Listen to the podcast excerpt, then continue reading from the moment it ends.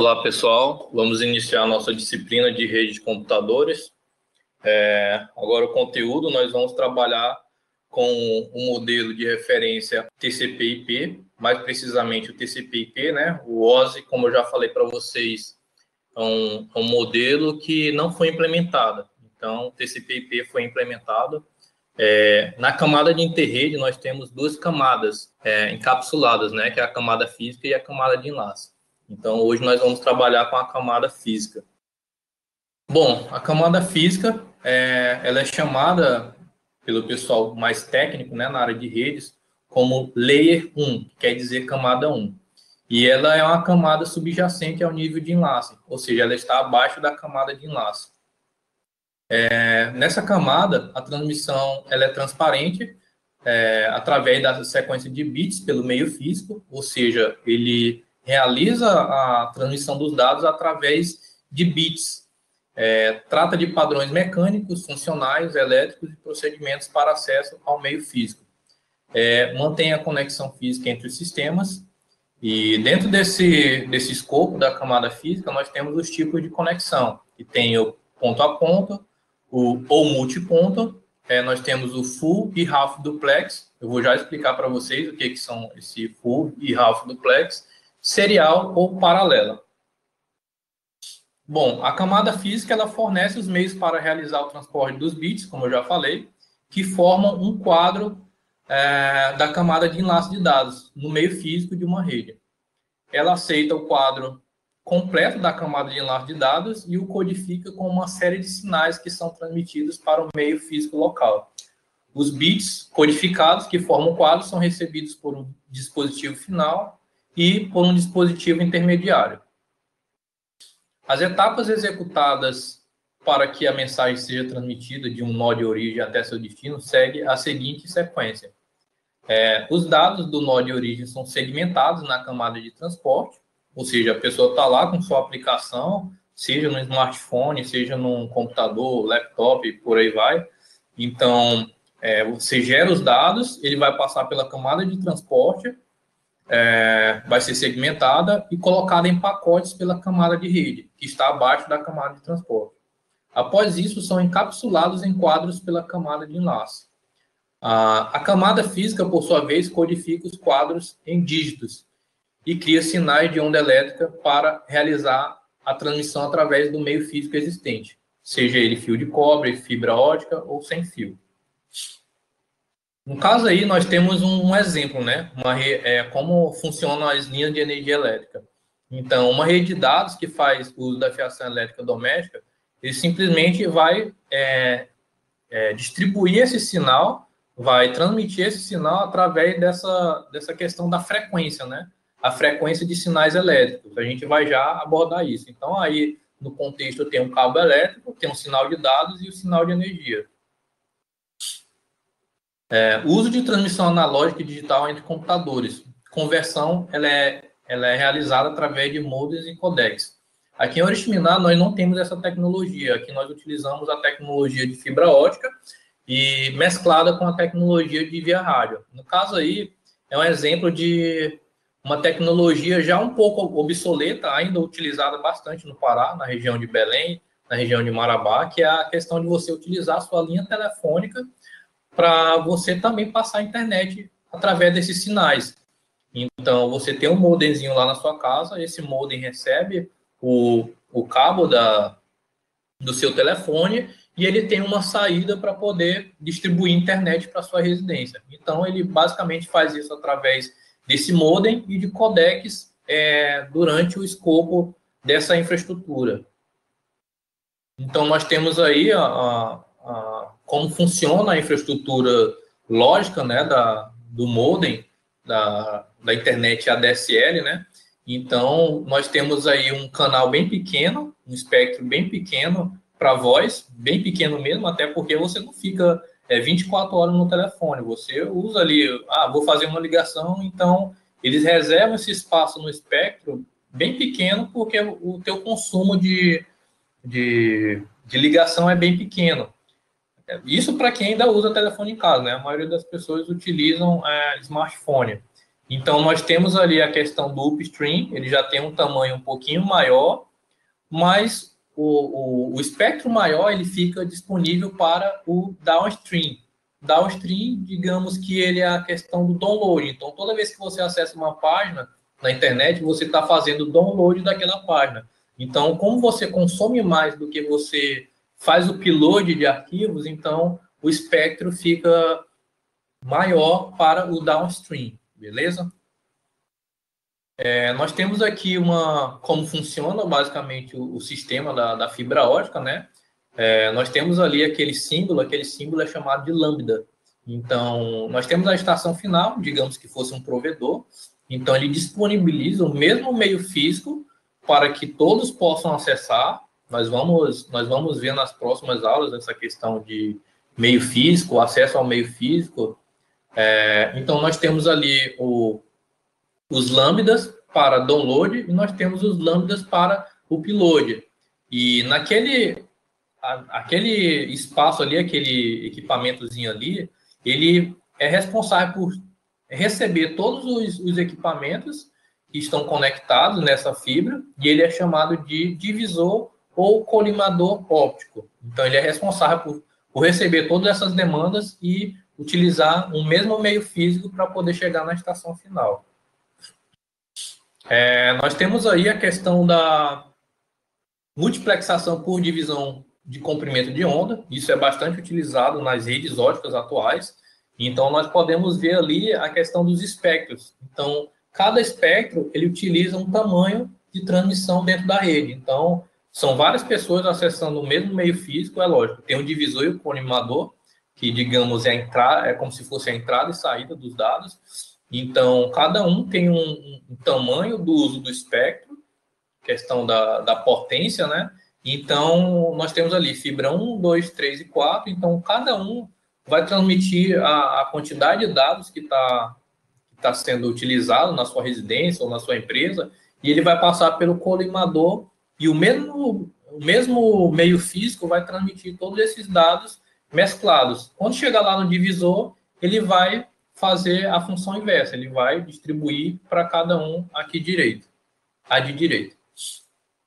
É, transmissão via rádio, nós temos aí é, as bandas VLF, LF e MF, as ondas de rádio seguem a curvatura da Terra. Então, para o pessoal que acredita em Terra plana, isso daí não funciona. Quando você está transmitindo via rádio, ele vai utilizar a curvatura da Terra para poder é, transmitir as ondas de, é, de rádio, né? Isso daí trabalha com a questão de eletromagnetismo. É uma coisa mais avançada que é, é mais para o pessoal de engenharia da computação que trabalha com essa parte, questão de eletromagnetismo. É, na banda HF, as ondas ricocheteiam na ionosfera. Então, quem está trabalhando com a, as bandas HF na questão de via rádio, tem essa questão de ele utilizar a ionosfera, que é uma camada né, da nossa, do nosso planeta, para poder ricochetear esse sinal para poder ele chegar num, num, num, local mais distante, digamos assim. É, as políticas de espectro eletromagnético a onda, a onda eletromagnética é uma propagação da energia produzida através da oscilação entre o campo elétrico e o campo magnético. A, as bandas ISM e UNII, usadas nos Estados Unidos em dispositivos fio, nós temos a imagem né, dessa, dessas bandas sendo utilizadas. Então, cada banda ela utiliza a questão de um espectro e a questão das ondas, ondas de frequência eletromagnética, né? Então, isso daí é uma coisa bem interessante também é da área de mais de engenharia, né? É, mais precisamente na área de engenharia de telecomunicações, onde ele, eles abordam bastante essa questão de, é, de faixa de espectro, é uma coisa que é regulada pela Anatel, você não pode estar utilizando é, frequência que não seja homologada, porque isso causa problema. Então, isso aí é só para vocês verificarem que existe essa questão do, do, do espectro, da frequência, para vocês é, terem um entendimento para quem quiser se aprofundar na área de telecomunicações. É, aqui, continuando com a questão de transmissão de via rádio, atribuição de faixa de frequência no Brasil. Como é que seria?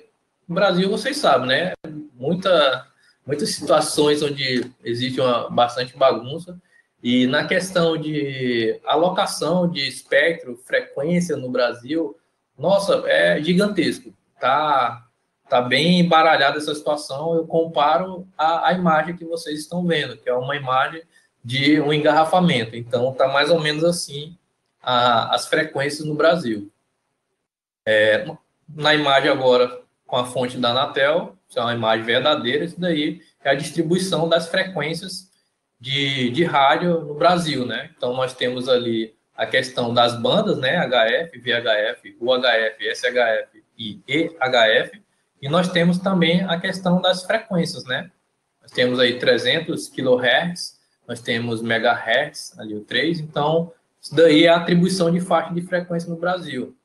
Aí vocês podem perguntar, professor, mas se eu utilizar a frequência não homologada, eu, eu pessoal vai passar pano para mim, tipo, é, eu vou, não vou receber nenhuma sanção. Pessoal, é, você vai ser acionado pela Anatel. Eu vou, eu vou logo falando para vocês, vocês vão ser acionados pela Anatel, então não pode estar utilizando frequência, porque se você utilizar uma frequência não homologada, você vai estar interferindo na frequência de alguém que homologou, alguém pagou por aquilo, tipo, conseguiu aquela frequência, então você vai ser sancionado. É, continuando com a atribuição de faixa de frequência, não no Brasil, né? Isso daí é uma coisa global. Então, cada frequência ela é responsável por um escopo. Então, nós temos ali frequências mais, digamos assim, o nome já fala, é meio redundante, mas a, a frequência quanto mais alta, mais riscos ao ser humano. Então, nós temos ali os raios gama, que a frequência ela é bem, bem grande. Abaixo dela temos ali o raio-x, nós temos ultravioleta, e nós temos alguns que já são mais do nosso cotidiano, que são chamadas as radiações não ionizantes, né? Nós temos ali o micro-ondas, nós temos os rádios, TV, temos a questão de telefonia celular também, tem as ondas baixas também, né? É questão de, de energia, então por aí vai.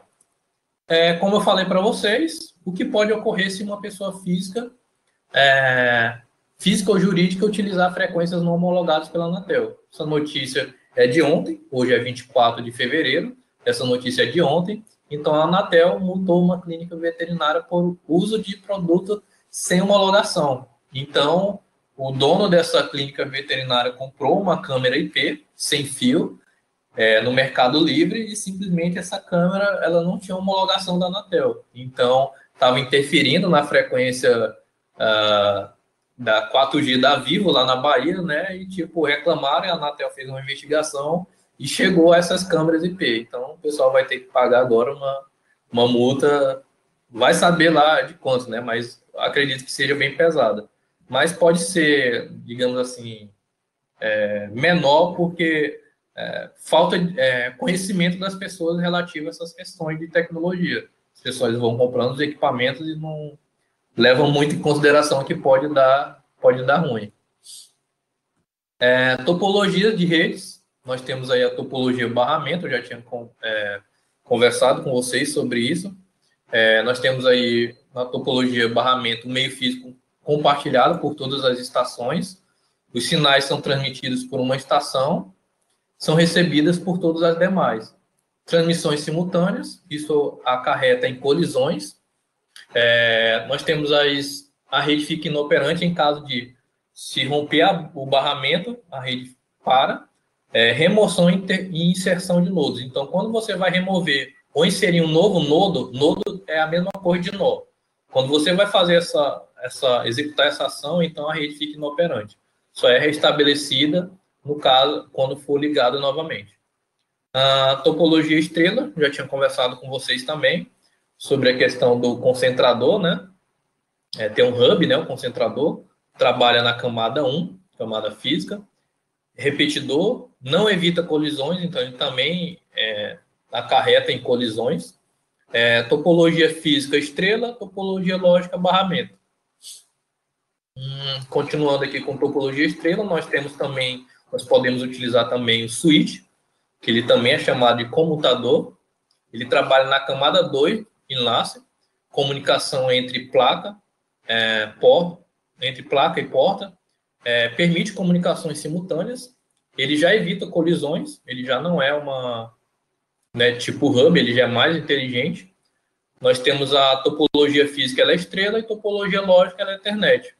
Então, é, barramento ela é half duplex e estrela ela é full duplex. E aqui nós temos um exemplo né, de o que, que seria essa, essas questões de de half duplex e full duplex. Então, nós temos aí alguns exemplos. O simplex, vou falar logo das três, né, para não ficar é, vago, né? Então, o simplex é quando você tem uma, uma, uma transmissão em uma única direção. Então, você tem uma. É, alguém está transmitindo uma mensagem, ele só consegue. Ele só, só ele consegue transmitir aquela mensagem. Nós podemos é, dar como exemplo é, o rádio. O rádio, ele, ele, o rádio que eu falo não é a, internet, via rádio, tá? É o rádio, é o programa mesmo. Tipo, é, eu sei que você pode ligar lá para poder interagir com o apresentador, mas eu estou falando da questão da transmissão do rádio. Você está ouvindo a rádio ali, então ele está transmitindo numa única direção, beleza? Então essa é a chamada transmissão simplex. É, a half duplex é, digamos que é aquela, aquela transmissão em que você envia uma mensagem, você e a pessoa que está recebendo a mensagem, ela tem que esperar a mensagem chegar lá para ele poder mandar a mensagem para você. Então, ela tem duas direções, só que ela tem que aguardar essa mensagem chegar lá para poder responder. Um exemplo, podemos dizer aquela, aquelas, como é que é agora? Eu me esqueci o nome do walk-talk, né? Tem aqueles que você aperta o botãozinho para poder falar câmbio e depois você é, depois que você fala e a pessoa aperta lá o botão na, no aparelhozinho e a pessoa transmite a mensagem. Então é um exemplo de half duplex. E por fim nós temos o full duplex que é bidirecional e ele consegue mandar mensagem. É, você consegue mandar mensagem, a pessoa não precisa esperar para poder mandar de novo. Então nós temos a questão hoje em dia do WhatsApp. O WhatsApp é uma transmissão ali que você está mandando mensagem, recebendo mensagem. Então, esses são os exemplos de transmissão. Beleza? É, continuando, topologia anel, estações conectadas entre si, sinais propagados em uma direção, sem colisões, é, rede inoperante em caso de rompimento do anel, remoção e inserção de nodos.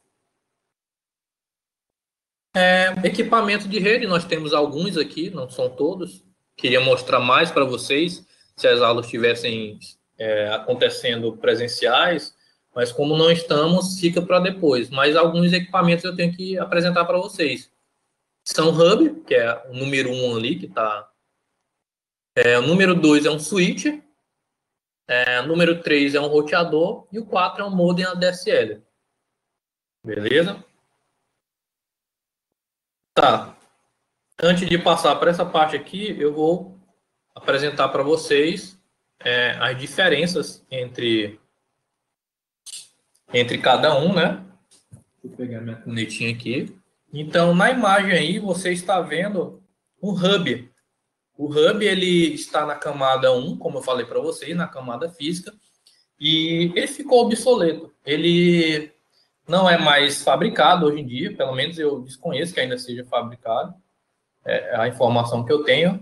E por que, que ele ficou obsoleto? Porque surgiram equipamentos mais inteligentes do que ele. Ele é, é considerado um, um, equipamento, um dispositivo burro. Por que, que acontece isso? Porque vocês estão vendo aqui. Só um momento. Eu mudar aqui o ponteiro. Beleza. Então vocês estão vendo aqui que ele tem oito portas. Uma, duas, três, quatro, cinco, seis, sete, oito. Então, digamos que tenham oito pessoas conectadas aí. Então, com o Hub, se você quiser mandar uma mensagem é, daqui do, da porta 1 do Hub para alguém que esteja conectado na porta 8, o que, que vai acontecer?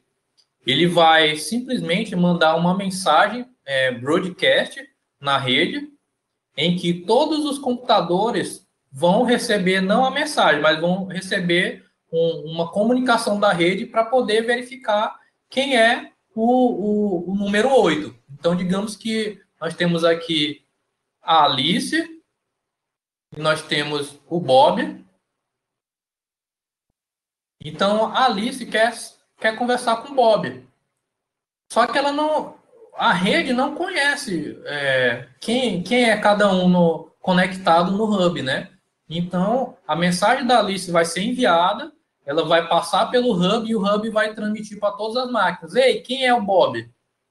Então, todo mundo vai ser comunicado, é, vai ser comunicado dessa situação, né? Tipo, é, aí o Bob vai responder, opa, eu tô aqui na porta 8, eu, eu, a, a mensagem é para mim. Beleza, aí ele recebe a mensagem e se comunica com a Alice da mesma forma. Tipo, ele vai mandar uma mensagem, é, todas as máquinas que estão conectadas no hub vão receber uma mensagem broadcast para saber quem é a Alice. E toda vez que for é, tiver essa comunicação, é, vai ser feito dessa forma. Então, é uma coisa que demanda muito da infraestrutura da rede e por isso ele é chamado de terminal burro. É, uma analogia que eu poderia citar nesse, nessa situação é, por exemplo, algum aluno que esteja com, com alguma dúvida e queira falar com o professor Júnior. Então, é, ele manda uma mensagem no grupo de WhatsApp da turma dele e fala: Pessoal, preciso falar com o professor Júnior. Alguém tem o um número dele aí? Aí alguém do grupo vai lá, todos receberam a mensagem no grupo do WhatsApp, e alguém vai lá e fala: Ó, eu tenho o um número do professor Júnior, é esse daqui. Aí o discente que estava com dúvida pega e manda mensagem para o professor Júnior. Só que aí ele não salva o número do professor Júnior. E digamos que um dia depois ele tem uma nova dúvida então ele tem que mandar mensagem de novo para o grupo para perguntar quem tem o número do professor Júnior. E assim sucessivamente. Toda vez ele vai ter que perguntar. Então, por isso que o Hub, ele, digamos, ele ficou obsoleto. Beleza? É, o equipamento que veio para poder substituir o Hub é o chamado Switch. Então, o Switch ele já é mais inteligente. Então, quando você tem uma comunicação, ele também tem portas, tá, gente? Assim como o Hub, ele também tem as portas para poder conectar os equipamentos, né? Seja impressora, seja computadores, notebook, é, utilizando o cabeamento, né? O CAT5, né? Cabo UTP. Então ele já é mais inteligente. Por quê? Digamos que só modificar aqui de novo. Então nós temos aqui as portas, né, também. Então digamos que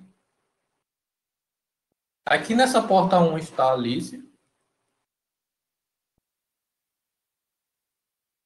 E na porta 8 está o Bob. Então a Alice quer conversar com o Bob. Aí o que que ele, o que que acontece? Na primeira vez que ela manda uma mensagem para ele, é, vai acontecer a mesma situação do Hub. Ele vai mandar um broadcast para todos que estejam conectados nas outras portas, né? vou colocar aqui, digamos que todas essas portas aqui estejam ocupadas, beleza? Então, a mensagem da Alice vai gerar um, uma mensagem broadcast, vocês vão entender nas próximas aulas o que, que é uma mensagem broadcast. É, então, todo mundo vai receber a mensagem, opa, quem é o Bob? Quem é o Bob? Aí o Bob, opa, eu, eu sou o Bob. O que, que acontece nesse momento? Vai ter uma tabelazinha que vai armazenar a porta em que o a porta em que o Bob está conectado, digamos aqui que seja a 8. A porta 8. E vai armazenar também o endereço físico dele. Já explico o que é endereço físico. Beleza.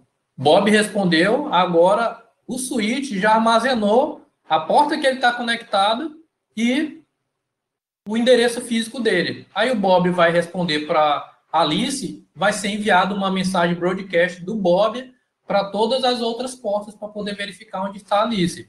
Aí a Alice vai responder: opa, eu sou a Alice, eu estou aqui. Aí o que, que o Switch vai fazer? Ele vai aprender qual é o número, o número da porta que a Alice está e vai aprender o endereço físico dela. Quando a Alice for mandar uma mensagem de novo para o Bob, ele não vai mais mandar uma mensagem broadcast para as outras portas. Por quê? Porque o switch é inteligente o suficiente para é saber que o Bob está na porta 8 e o endereço MAC dele, endereço, endereço MAC dele está na, é, é, é, é tal, é o número tal. Eu já vou explicar isso para vocês. Então ele já é muito mais inteligente do que o, o Hub. O Hub, ele por si só, ele é um domínio de colisão. Eu vou explicar isso para vocês na camada de enlace, não nessa aula. Já o switch, cada porta dele é um domínio de colisão. Então, isso facilita para que o desempenho da rede não seja é, esteja tão ocupado como se estivesse utilizando o hub. Por isso que o hub se tornou obsoleto. É, o que, que é MAC address ou endereço físico? Ele é um endereço atribuído à placa, a placa do seu computador, seja a placa de rede, seja a placa wireless, o seu notebook tem um, um, um MAC address, o seu smartphone tem um MAC address, e esse número é único. Esse número não se repete, é como se fosse a impressão digital do seu equipamento. Ah, professor, o meu smartphone tem uma impressão digital? Tem. Se você, eu não tô, é só uma analogia, não estou dizendo que tem criminoso aqui, mas se você cometer algum, algum crime na internet, é, não tem como você escapar. Tem como escapar se você for muito sábio em rede de computadores, tem como burlar isso, mas o endereço físico é para é, dizer que é, você é como se fosse a sua impressão digital, beleza? Então, como é que é formado o, o endereço MAC? O endereço MAC ele é formado por esse conjunto de números e contando, ele dá 6 bits. E ele é separado por, pelo hífen ou por dois pontos. Beleza? Então, ele é separado por hífen ou por dois pontos. E esses três primeiros, esses três primeiros bits desse lado aqui, ele simplesmente é a identificação do fabricante. Então, a HP ela tem um número, isso daqui é só um número aleatório. Eu posso passar o link depois para vocês verificarem quais são os três primeiros bits da HP, é, da Cisco. Então, da, digamos aqui, da HP, aí da empresa Cisco. Aí vamos botar aqui 1 no 0 é da Huawei. E por aí vai. Então, esses três primeiros bit, é, três primeiros bytes, não é bits, é bytes, eles são formados pela identificação da, da empresa.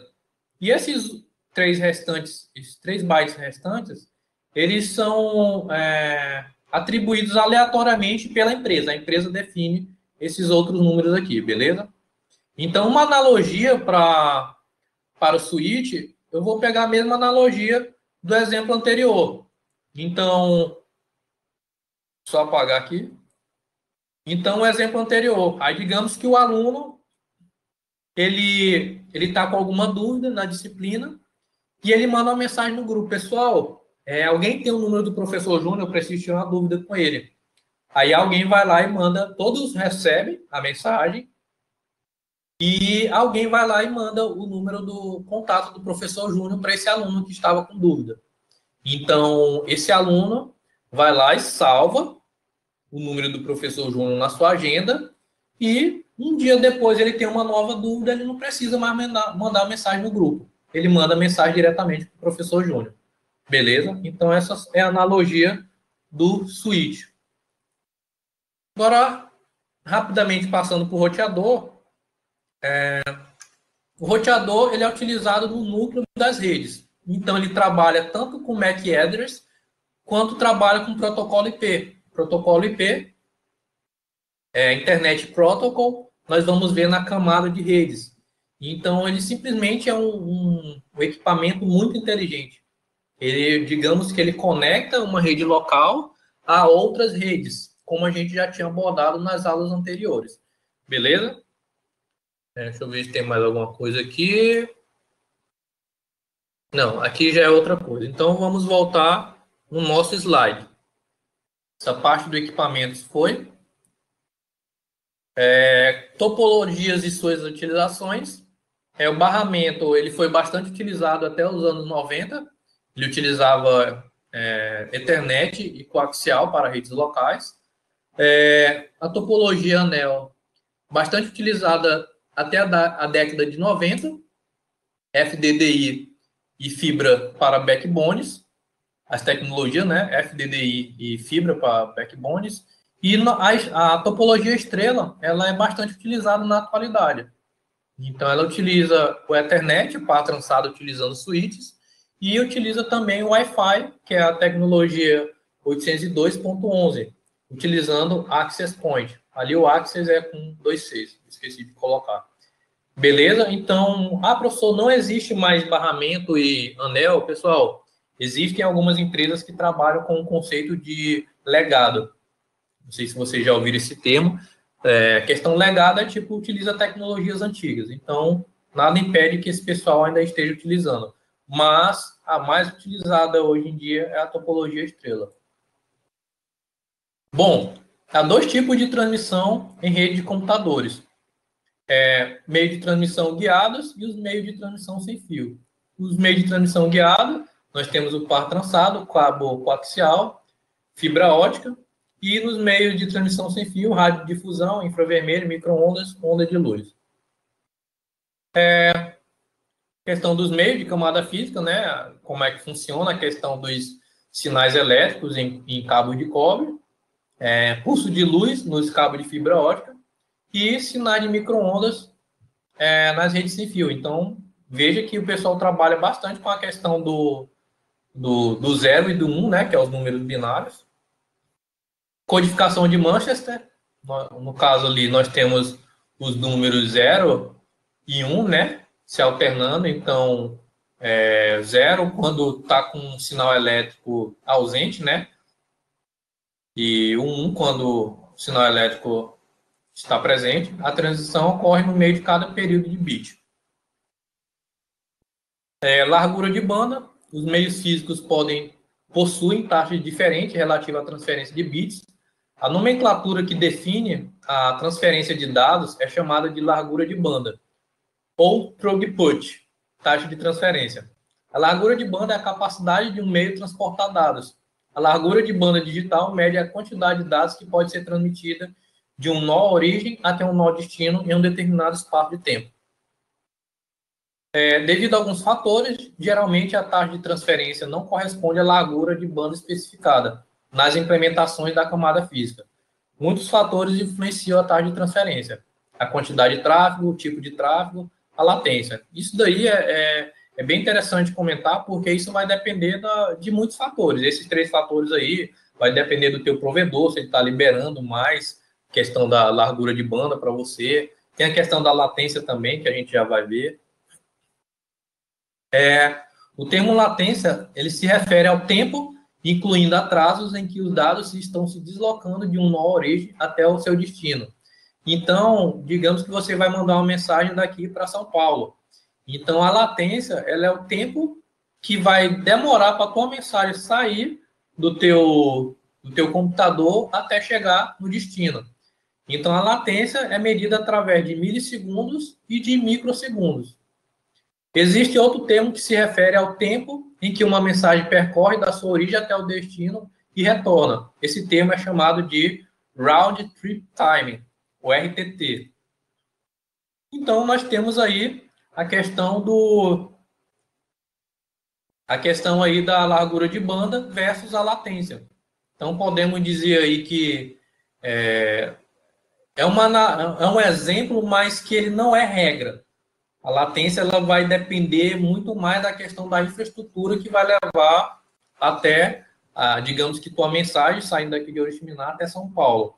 Então, conceitualmente, quanto maior foi a largura de banda, teoricamente a latência tem que ser menor. Só que isso vai depender de toda a infraestrutura dos roteadores que estão no caminho entre a sua casa e a São Paulo, para onde você está mandando a mensagem. Só beber um pouquinho de água aqui.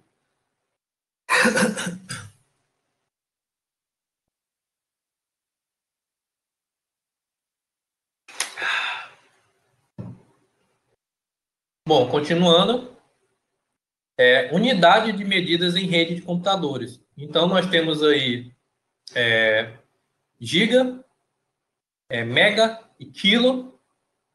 Então, vocês têm que separar bem a questão dessas medidas, porque existem as medidas voltadas para a, para a rede e tem a medida voltada para o tamanho de arquivo. Então, quando você vê o MBPS com B minúsculo, você está trabalhando com megabits por segundo. E quando você está trabalhando com MBPS com B maiúsculo, você está trabalhando com megabytes por segundo. É, quando usado para medir redes, o prefixo giga, mega e quilo se referem a potências de 10. Quando usado para medir tamanho de dados, se refere a potências de 2. Nós temos aí a, as medidas, né? A questão das medidas de, de rede, de dados, as suas diferenças que eu falei, né? Em questão de, de você trabalhar com potência de 10 para a questão de, de redes e a questão para trabalhar com dados potência de 2. Eu vi aqui, antes de passar para cá, vamos passar para o nosso slide novamente. Então, nós temos aqui é, trabalhando com a questão da unidade de medidas em redes, então nós temos aí as grandezas, né? Então você pode ver que você pode ver que o, o gigabit, o gigabit por segundo, ele é superior ao megabit por segundo, que por sua vez é superior ao kilo, é, kilobit por segundo, que por sua vez ele é maior do que bits por segundo. No caso aí, deixa eu ver. Na verdade, eu falei é, gigabits, na verdade era. Eu vacilei, era. Era bytes. Mas tudo bem, é só para poder explicar a questão de giga, mega, é, mega, quilo e o próprio byte, beleza? É, o que, que a gente vai fazer agora? Quer dizer, eu vou fazer e vocês vão aprender, né? A questão, como é que eu faço para poder é, fazer o cálculo, para poder é, verificar em quanto tempo eu consigo fazer o download de um arquivo na internet baseado no meu na minha taxa de transferência, baseado na minha na velocidade da minha da minha conexão. Então, vamos lá. Vou ver aqui como é que eu vou fazer.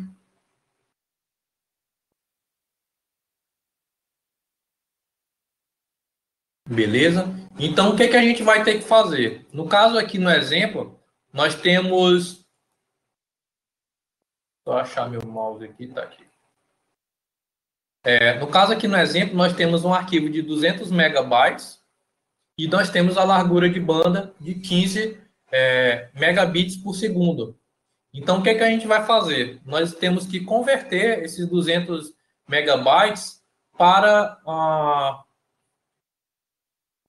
é, 200 megabytes, nós temos que fazer uma conversão, né? Nós temos que fazer um cálculozinho com ele. Então, deixa eu achar aqui meu mousezinho aqui. Então, nós vamos ter que multiplicar ele. No caso aqui, nós estamos em megas.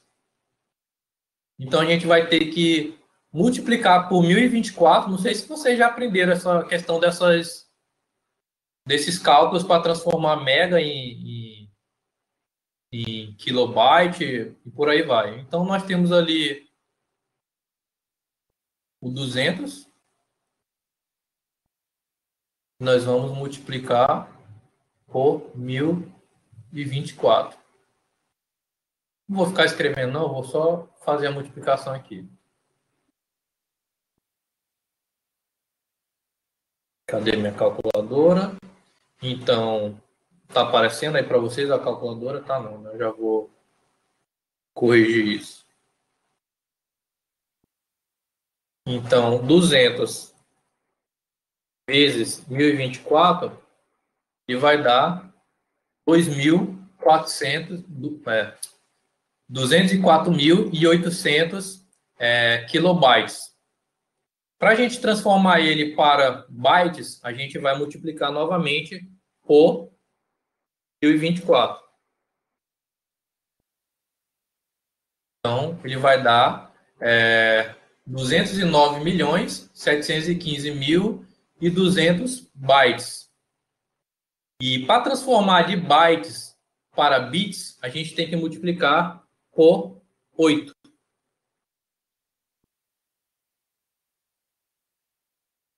E vai dar ver, 1 bilhão 667 milhões 721 mil e 600 bits. É, o que, que a gente vai fazer agora? A gente vai dividir por 1024. Professor, por que, que a gente vai dividir por 1024? Porque a gente vai transformar agora de bits para kilobits por segundo. Então, vai dar 1 milhão 638 mil e 400 kilobits por segundo. Kilobits, vamos, vamos tratar assim. Kilobits. É, como a largura de banda está em megabits por segundo, a gente tem que transformar de kilobits para megabits. Então, a gente vai dividir novamente por 1024. Então, vai dar 1600. Agora que nós chegamos nos, nos megabits, a gente vai dividir pela largura da banda, ou o download. E vai dar 106 segundos. 106 segundos. Se você quiser transformar esses 106 segundos para minutos, basta você dividir por 60. 60 segundos é um minuto. Então, vamos ter aí aproximadamente, vou colocar aqui no slide para facilitar,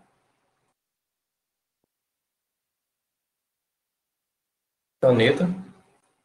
Então, para transmitir, é, para você baixar ou transmitir um, um arquivo de 200 megas com uma velocidade de transmissão, a taxa de transmissão de 15 megabits por segundo, você vai demorar. Cadê minha canetinha? Tá aqui. 1, vírgula sete segundos. Beleza? 1,7 minutos e segundos. Beleza? Então, esse é o cálculo para poder fazer, é, verificar em quanto tempo você consegue transmitir, baixar essa, esse arquivo de 200 megas. Beleza? Vamos voltar para o nosso slide. Então, tem as unidades aí. É, meios guiados em camada física. É, nós temos aí, é, relativo aos meios guiados, existem três tipos principais de mídia de cobre que são utilizados em rede de computadores. Nós temos o par trançado, não blindado, que é o cabo UTP, conhecido como UTP, um Shielded Twisted Pair. Então, ele é um cabo, é um cabo de rede que não é blindado. E ele é o exemplo 1. Tem ali os, os cabos par trançado, o nome, é, o nome vem par trançado vem por essa questão de os fiozinhos de cobre dentro dele, que são encapados, não blindados, são apenas encapados, eles são, é, eles são trançados para evitar a questão de interferência. Nós temos o exemplo 2, que é o par trançado blindado, que é o Shielded Twisted Pair. Então, ele já tem uma blindagem ali para poder mitigar ainda mais a questão da interferência. E nós temos o cabo coaxial. coaxial. É, o cabo UTP, ele tem três tipos, né? Nós temos o cabo direto, ele conecta um host a um dispositivo de rede, ou seja, é, se você vai conectar o seu computador a um switch, por exemplo, você tem que utilizar o cabo direto. Beleza? É, exemplo, switch, hub. Já o cabo cruzado, ele conecta dois dispositivos iguais. Esse cabo cruzado aí, é, o pessoal costuma chamar ele de crossover. Então, se você quer conectar dois dispositivos iguais, você utiliza o cabo cruzado. E o rollover conecta uma porta serial do workstation à porta console do roteador. Exemplo, quando você está trabalhando com roteadores Cisco. Esse exemplo aí são dois padrões são dois padrões do, é, do cabo UTP. Então, aquele par trançado, ele, quando você vai conectar ele no RJ45, você tem que seguir os seguintes padrões. O T568A, ele é o cabo direto. O T568B é o cabo cruzado, beleza? É, em todas as categorias, a distância máxima permitida é de 100 metros. Ou seja, se você vai utilizar um cabo UTP, você tem é, 100 metros para poder ter uma boa performance com, seu, com a sua transmissão. A partir de 100 metros, isso daí já não é, é digamos assim, não é garantido. É, o cabo UTP tem algumas categorias, vou deixar isso para vocês ler, que é a categoria 5, categoria 5E, Categoria 6, categoria 6E, agora já tem a 7 e a 8. É, relativa à fibra ótica, é um fio flexível, extremamente fino e transparente de vidro, muito puro, comparado ao tamanho de um fio de cabelo humano. Beber um pouquinho de água aqui.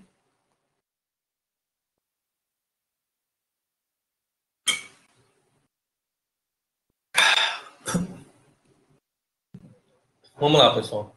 Os bits são codificados na fibra como pulsos de luz.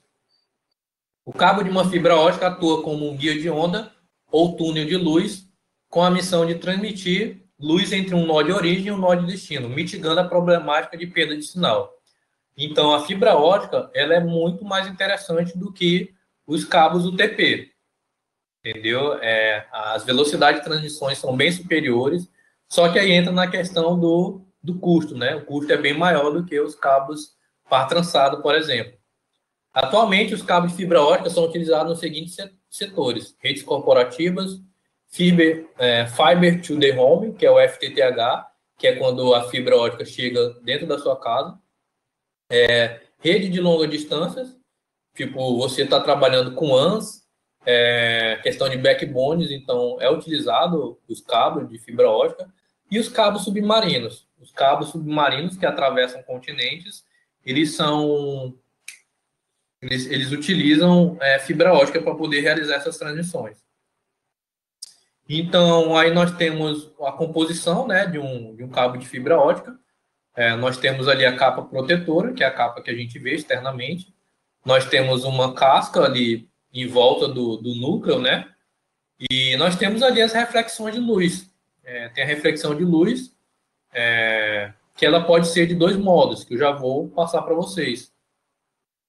No caso, os pulsos de luz de uma fibra óptica eles são transmitidos como bits a partir de lasers ou LEDs. Então, quando você trabalha com lasers, ah, o valor é muito é muito superior o valor do quando você vai comprar fibra ótica, né? O LED é mais barato. Os tipos de fibra ótica amplamente utilizados são classificados em dois grupos, que são monomodo, consiste em um núcleo muito pequeno e utiliza a tecnologia de laser para envio é, para enviar um único sinal de luz. Então, esse monomodo, o valor dele é bem mais caro, mas ele, tipo, bem superior às velocidades. E temos o multimodo, que consiste em um núcleo grande e usa emissores de LED para enviar os pulsos de luz.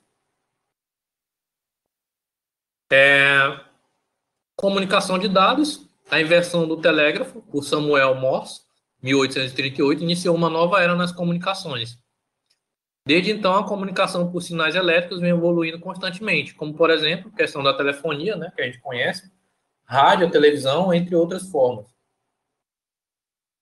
É, itens necessários para ocorrer uma comunicação, no caso, a mensagem, o transmissor, receptor, o meio, né, o canal onde vai ser utilizado, e o protocolo. No caso aí, um cenário de uma comunicação de dados, nós temos a Alice querendo mandar uma mensagem para o Bob, então precisa da informação, precisa do protocolo, o transmissor, o meio, o receptor, né, para poder receber a mensagem, faz o caminho inverso. É, simulação de transmissão, antes de entrar nessa parte, nós temos aí as numerações conhecidas, né? Nós temos a decimal, que vai de 1 até finito, sei lá. Algarismo romano também é a mesma circunstância, nós temos o binário. Então, agora nós vamos para a, a prática né, de questão de binário. Então, vamos para o nosso slide. Então, nós temos aqui é, a questão do binário, ele funciona basicamente da seguinte forma: nós temos aí os números nessa ordem aí, né? Então, digamos que nós é, quiséssemos achar o número, ah, vamos lá, nós quiséssemos achar o número 5. Então, como é que a gente acharia o número 5 nessa, nessa situação aí? É, quais os números possíveis nessa, nessa imagem que eu estou mostrando para vocês que daria 5, fazendo a soma? Então, nós temos ali, deixa eu achar minha caneta. Nós temos aqui o número 4 e nós temos o número 1. 4 mais 1 é 5. Então, como funcionaria a questão do número binário? Existem outras formas. Vocês podem procurar aí na internet outras formas, mas vou apresentar essa daqui porque em rede de computadores essa daqui vai ser o guia de vocês é, para quando vocês forem trabalhar com endereçamento IP. Então, esse 1 aqui, ele vai ter o bit ativado. O 2, o bit vai ser desativado. E o 4 vai ser ah, ativado. Então, se você quiser saber o número 5 em binário, ele é 1, 0, 1. Beleza? Ah, professor, eu quero saber o número, sei lá, Hum. Número 13. Então, deixa eu apagar aqui.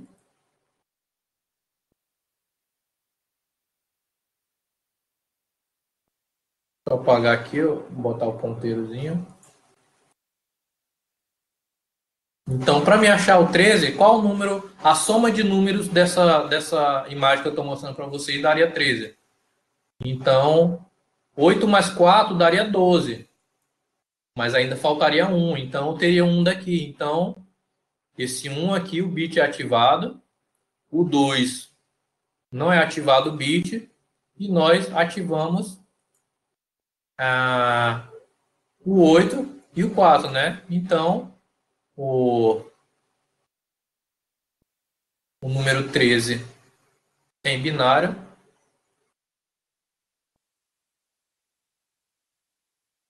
Beleza? Se eu não me engano, eu não sei se é nessa direção ou se é nessa direção. Isso eu vou ficar devendo para vocês, mas eu já tiro a dúvida depois, beleza? Vamos passar para a próxima parte.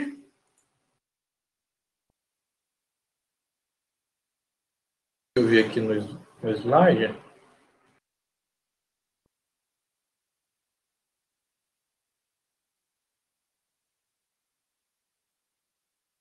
Tá. Agora a gente vai trabalhar com a questão de simular uma transmissão. Digamos que a gente fosse transmitir por fax. Professor, mas a tecnologia está tão atualizada, por que, que você vai fazer uma simulação por fax? Pessoal, é só um exemplo. Você poderia fazer essa simulação através de uma rede atual, mas eu quero mostrar a base para vocês para poder ficar mais fácil vocês entenderem o avançado. Então, nós temos uma matriz 5 por 5 onde nós temos cinco colunas e nós temos cinco linhas aqui, né? E nós vamos é, enviar uma mensagem. Nós vamos enviar uma mensagem de um fax A para o fax B. Então, antes disso, vamos verificar a lógica de formação de um número, tanto decimal quanto binário. Então, vamos passar aqui. Selecionar aqui meu ponteiro. Caneta, beleza. Então, nós temos aqui, por exemplo, o número 51 é, na base decimal.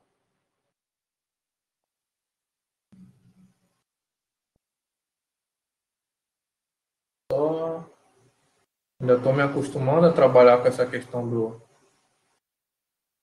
Tá, achei aqui. É, então, nós temos o 51 na base decimal, então a lógica de formação dele é essa daqui. Então, o 5 ele é multiplicado pelo 10 elevado a 1, somado com 1 elevado a 10, é, 1 vezes 10 é elevado a zero. Então, se a gente for fazer o cálculo disso daqui, em qual numeração a gente vai chegar? Então, vamos pegar logo esse primeiro aqui. Então, a gente sabe que todo número elevado a 10 é igual... Todo, mundo, todo número elevado a zero é igual a 1. Então, vai ficar 1 vezes 1 somado com o 10 elevado a 1, é o próprio 10,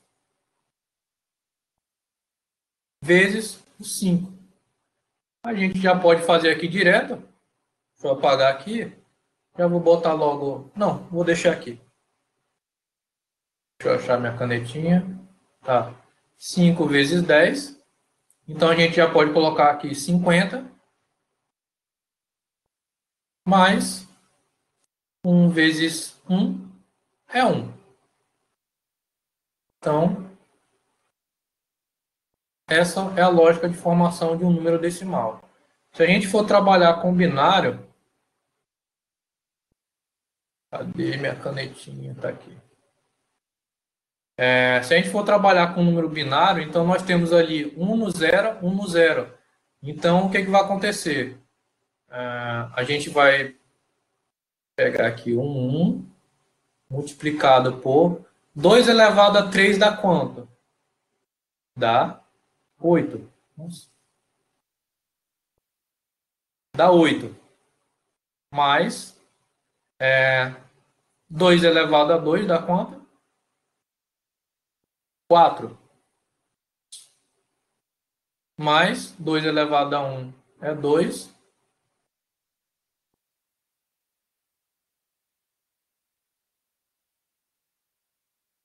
Aqui é um. É... Todo número elevado a zero é um, então.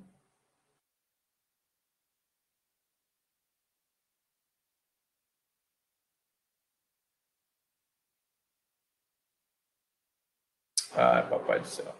Foi. Então a gente faz agora a multiplicação. Essa é outra forma de converter. Então, 0 vezes 1 é quanto? É 0. 1 vezes 2 é 2. 1 vezes 4 é 4. 1 vezes 8 é, é 8. Então, 8 mais 4, 12. Mais 2. Espera aí, tem alguma coisa errada aqui que eu estou fazendo. 2. Ah, tá. Deixa eu ver aqui. Exatamente aqui. 2 elevado a, a 2 realmente é 4. Só que aqui não é 1. Aqui é 0. Então, 0 vezes 4 é 0 ia dar errado o número. Então, 8 mais 2 é igual a 10. Beleza? Professor, como é que é isso? Vamos ver aqui, vamos checar o 10 aqui na, no, no exemplo anterior. Deixa eu limpar aqui a tela. Vamos para o exemplo anterior. Nós temos aqui esses números. Quais os dois números que, que somados nessa, nessa parte aí que eu estou mostrando para vocês, daria 10? Então, é o 8 e o 2. Então, 0, 1, 0, 1. 8 mais 2 vai dar a, o número 10, né? Então, veja aqui, ó, 10, 10. Aí vamos para o slide posterior e veja lá que 10, 10 é o mesmo valor que a gente realizou a, a continha. Beleza? É, voltando aqui para a matriz, aqui a gente vai fazer algumas, algumas conversões agora. Conversões não, a gente vai é, fazer uma verificação. No caso, como é uma matriz 5 por 5, então nós temos aí, é, cada quadradinho desse daqui, ele, ele, o valor dele é um bit. Então, se é uma matriz 5 por 5, então são 25 bits quando vai realizar a transmissão. Só que aqui ela está vazia. Então a gente vai trabalhar com essa parte aqui do dessa letra A. Digamos que a gente vai enviar essa letra A, então a gente vai fazer a, a, a verificação da quantidade de bits ativados e bits que não estão ativados. Então, deixa eu colocar minha canetinha aqui de novo.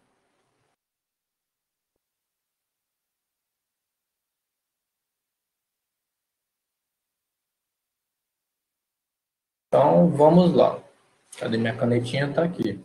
Então, aqui, no primeiro aqui, ó, ele está, é um zero.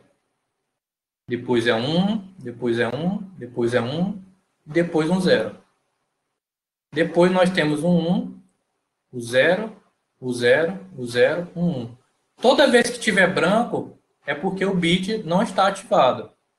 Então, aqui, como a terceira linha também é a mesma coisa da segunda, então a gente repete aqui. Já a outra é uno, uno, uno, uno, uno. É, nessa outra aqui. Opa! Erramos. É zero.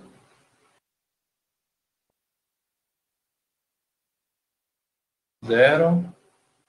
Zero. 1. Então, aqui nós temos os 25 bits que a gente trans, é, iria transmitir, né? Então, aqui a gente vai fazer agora um joguinho. Aqui, quantos zeros tem aqui? Nós temos... Nós temos um. Um zero aqui. Ó, Quantas sequências de 1 a gente tem pela frente? Nós temos 3. Então a gente coloca aqui 3. Quantas sequências de 0 a gente tem? Mais 1. Lembre-se que a gente, sem fazer a compressão, nós iríamos é, transmitir 25 bits. Aqui, digamos que eu estou executando um algoritmo para poder fazer a compressão de dados. Isso daqui é bastante antigo, já existem algoritmos mais robustos, né? Então, vamos para a próxima linha. Quantos zeros a gente tem aqui? Nessa linha aqui, ó.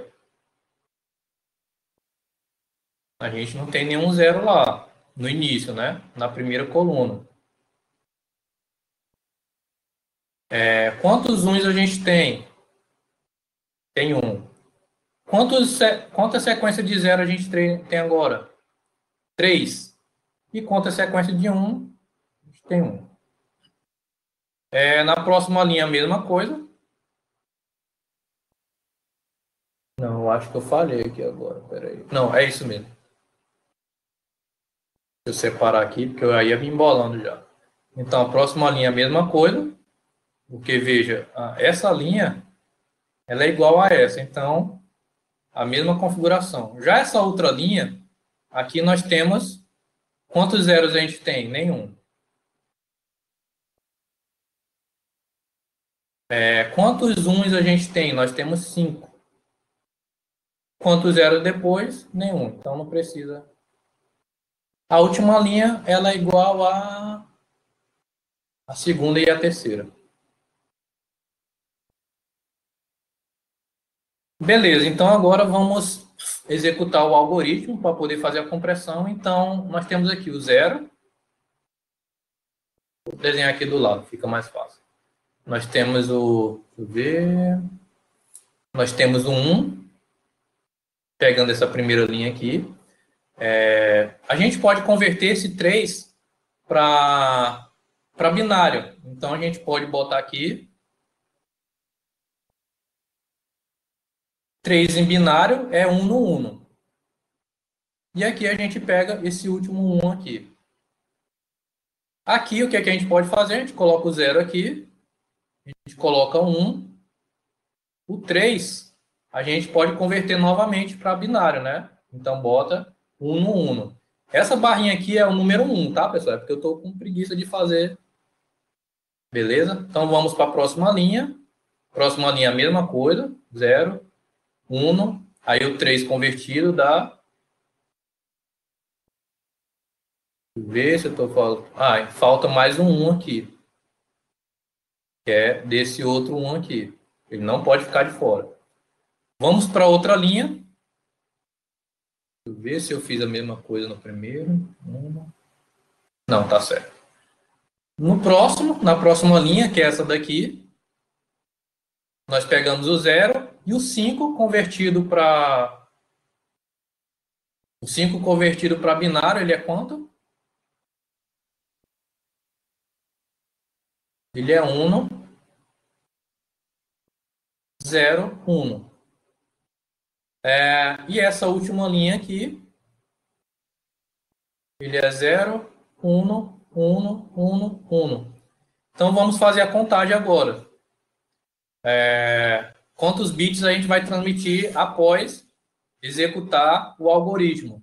Então, 1, 2, 3, 4, 5, 6, 7, 8, 9, 10, 11, 12, 13, 14, 15, 16, 17, 18, 19, 20, 21, 22, 23. Opa! Executando a conversão, a compressão, na verdade, é, nós economizamos 2 bits. Ah, professor, mas 2 bits é, é, muito pouco essa, essa economia. Beleza, a gente está transmitindo uma, uma, uma matriz 5 por 5 com a letra A, mas se a gente fosse transmitir várias, então é, esse desempenho poderia ser é, benéfico, né? Só que existem algoritmos mais recentes, né? Beleza? Então, deixa eu apagar aqui para a gente poder seguir em frente. Bom, aqui acabou a questão do slide, vamos voltar para o slide principal. Lógica de formação, nossa matriz, a gente já fez o código. E fica aí de exercício para vocês, é, valendo 0,3 pontos, né, 3 décimos, para você fazer a compressão de dados de cada matriz 5 por 5 dos dois exemplos abaixo. Então, você vai fazer a compressão desse U aqui, que é uma matriz 5, 5, 5 por 5, vai verificar a economia dele. O F, você também vai fazer essa, essa, essa compressão que eu fiz agora. O O, o P, o A. Beleza, fechou essa daqui. Veja de cada um e depois faça esse do oriximinar. Outra coisa que vocês vão fazer, vocês vão visitar o site fast.com e verificar a velocidade da conexão e a latência de vocês. Aí, com base na sua taxa de download, a velocidade ali da conexão, você vai fazer o cálculo de quanto tempo, horas e ou minutos custaria para realizar o download de arquivos dos seguintes arquivos, né? No caso, um arquivo de 250 megas e um arquivo de 2 gigas. Ah, professor, aí não tem o, a taxa de transmissão ou de download. É o que eu falei para vocês. Visitem o site, ele vai medir a conexão de vocês, aí vocês vão fazer o cálculo.